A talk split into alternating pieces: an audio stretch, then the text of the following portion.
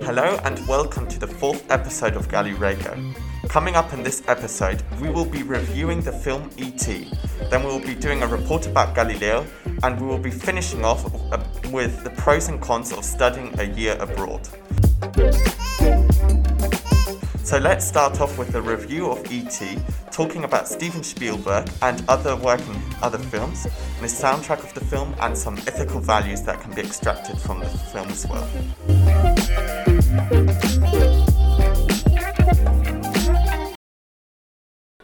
Hello, we are Sofia, Beatriz, Sial, and me, Alanis, and today we are going to talk about a film review, E.T., the Extraterrestrial.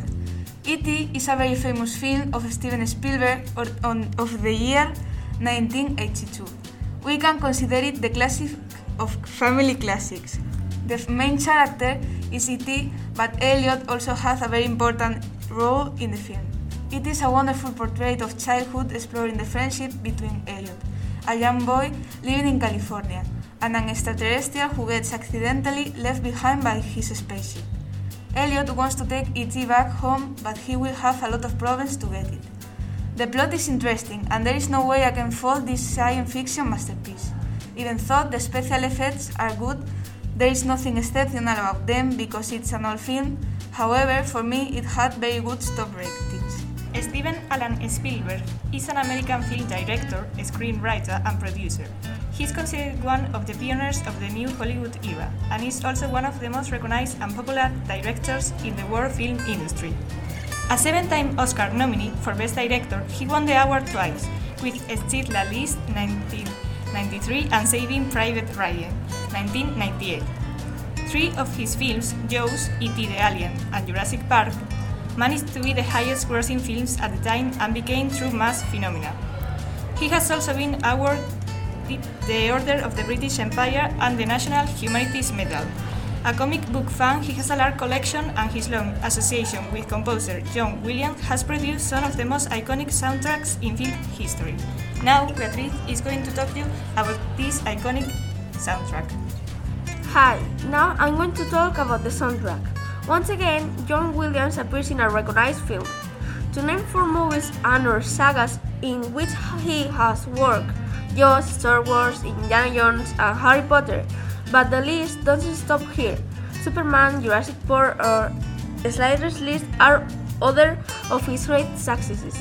But let's go back to the soundtrack of this movie.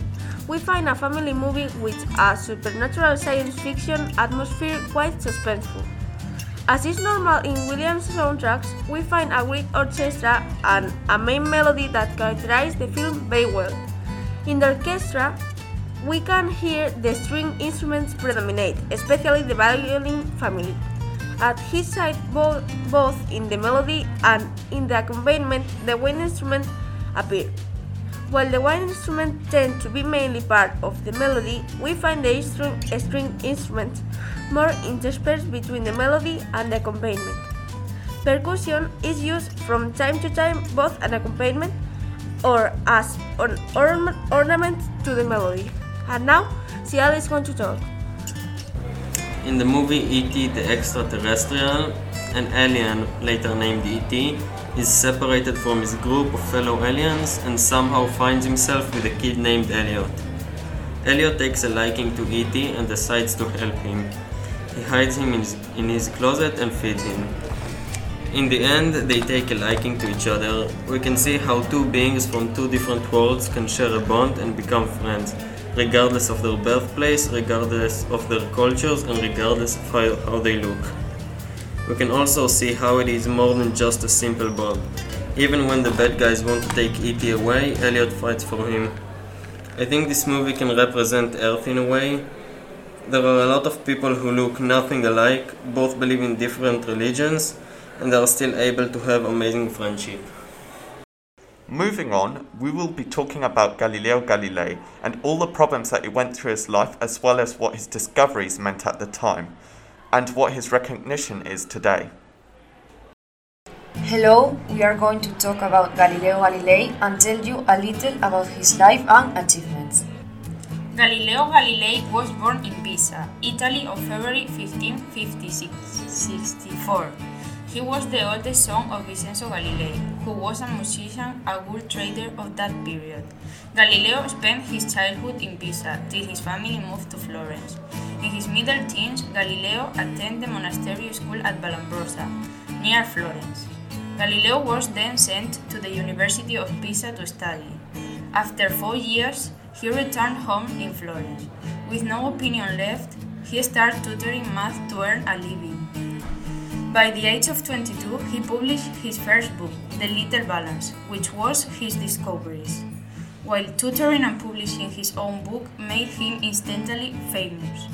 He was then the age of 25 invited to the University of Pisa. There he taught as a math professor and due to some class with his colleagues. Few years later, he moved to the University of Padua near Venice. Galileo contributed to science on many occasions. His attitude toward the ecclesiastical power of the time is well known.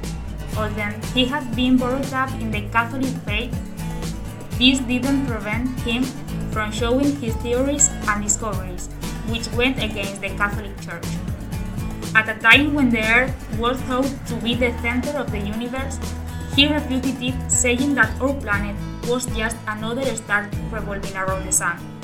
This led to his arrest and he was nearly burned at the stake. He had to retract his statement to avoid death.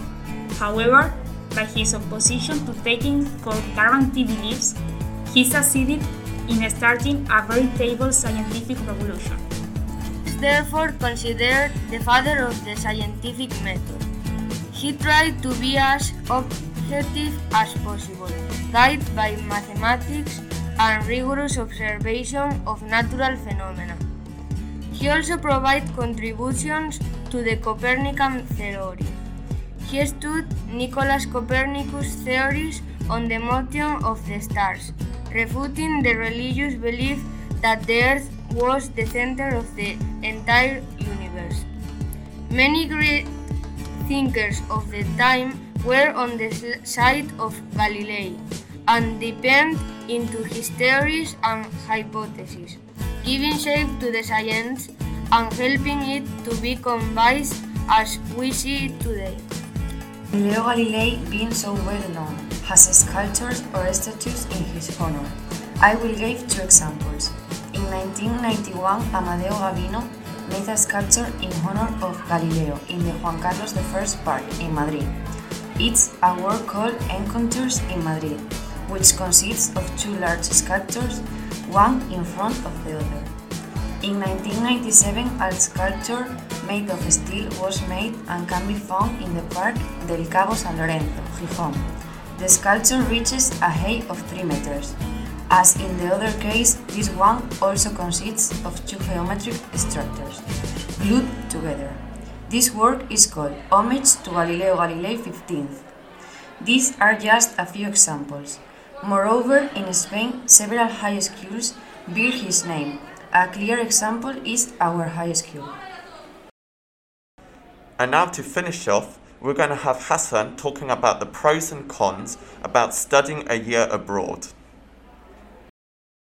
Sending their child abroad for studies is a big deal for parents. This topic has created big debates, in which some parents think this is a bad idea because it will give that child all liberty to do whatever they want.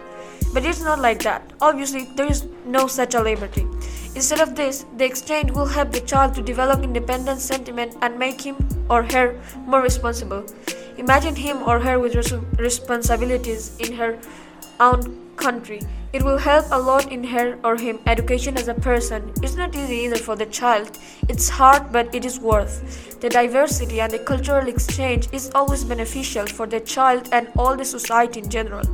Imagine knowing new people from other countries, observing their lifestyle, see how their education system is, has a lot of benefits uh, for the country of origin of the children and his or her family. Seeing how is the system in other countries helps us a lot because we can improve ours by taking good ideas and parts of that system and eliminating those that are not good or worse in our system. The conclusion is this exchange we have talked about is worth and helpful for the child's formation, not only academically, but also as a person. If you have an opportunity to do it, do it 100%.